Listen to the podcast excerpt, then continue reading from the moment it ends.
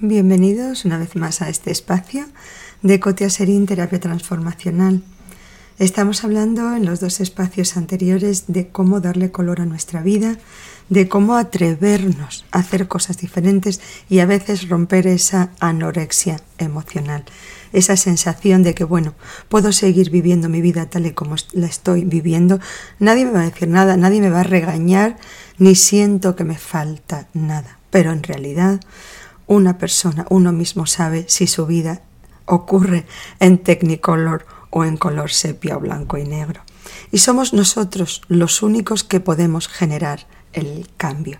Como ya hemos dicho, muchas veces a base de no intentar nada nuevo, a base de no generar ilusión, de proyectos en nuestra vida, pues acabamos igual que la anorexia por sentir falta de apetito. Y ya ya no me hace falta nada y no siento que me falta nada. No tengo ganas, no tengo motivación, no tengo ilusión.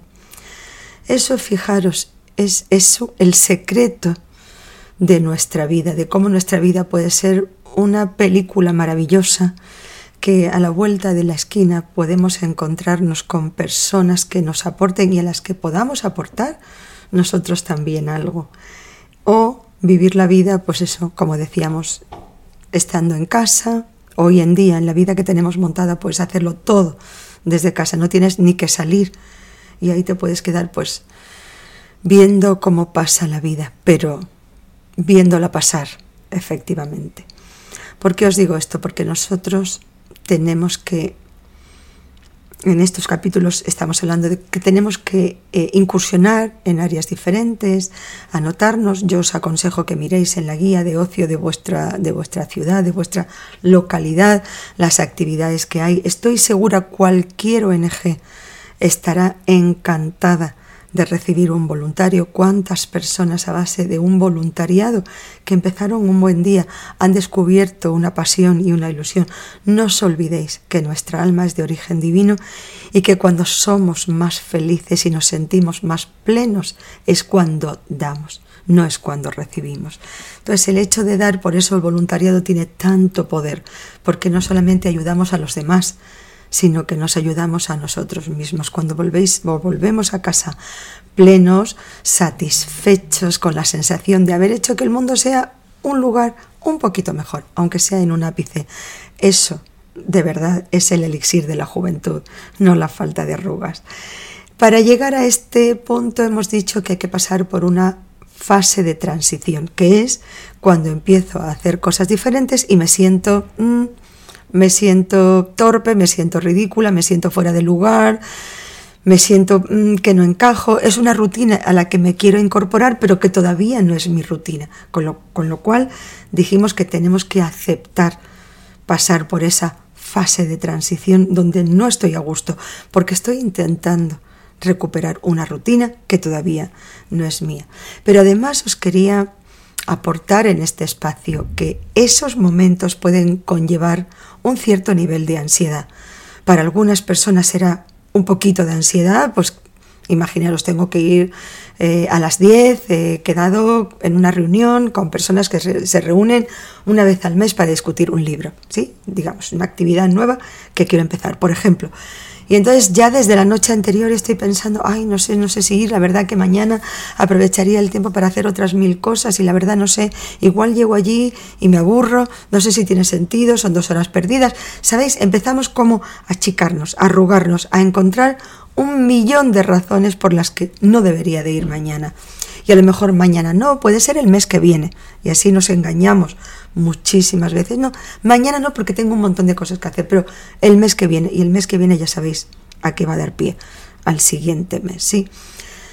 ¿Por qué os digo esto? Estad atentos a estos síntomas, a estos signos que me van diciendo, recula, no vayas, no hace falta, qué bien se está en tu casa o haciendo lo mismo y quejándome con mi vecina, con mi compañera, con mi amiga, que la vida qué aburrida es, qué mal está todo, eh, en fin, el calentamiento eh, global y muchas cosas que en realidad no nos llevan a hacer nada, solamente a quejarnos de lo mal que está el mundo. Bueno, haz algo para que el mundo esté mejor.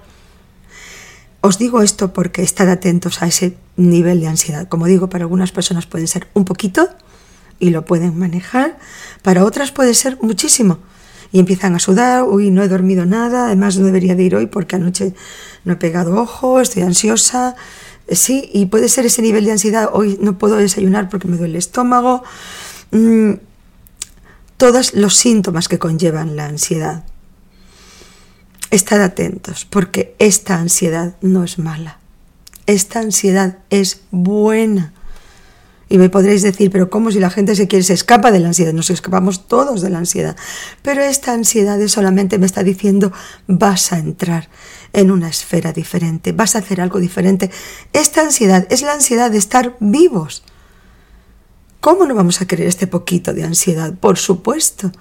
Una persona que tiene que hacer que haga, que haga lo que sea, que tiene que mañana que dar una conferencia, cuando vemos, y tengo amigas pues que tienen, eh, digamos, tienen, su propia firma y tienen una agenda muy, eh, no digo importante, porque todos tenemos agenda importante, pero muy completa, ¿sí?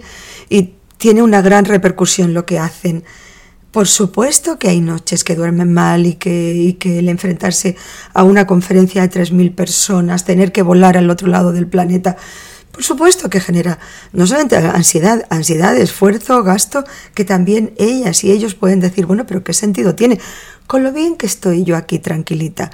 No, no estás bien, porque lo que estás haciendo, y aunque estés bien, vas a estar mejor porque vas a incluir en tu vida una dimensión nueva, vas a probar algo diferente, vas a hacer algo, vas a tener lo que contar, aunque sea para contar. Y no existen los fracasos. Yo os digo sinceramente, para mí el fracaso es no intentarlo. Si lo has intentado, aunque te salga, vamos, una ensaladilla rusa, para mí ya te puedes sacar a hombros como un torero. Porque de eso se trata la vida, de intentarlo, de jugar más, de apostar más. Ya os he dicho y lo repito, que en una investigación, en una estadística que se hizo con personas que estaban, pues que les quedaban días para despedirse de este mundo.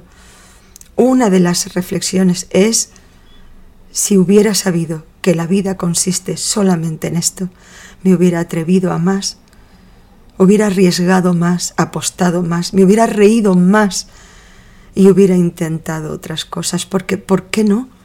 ¿Por qué no? Si al fin y al cabo de eso se trata.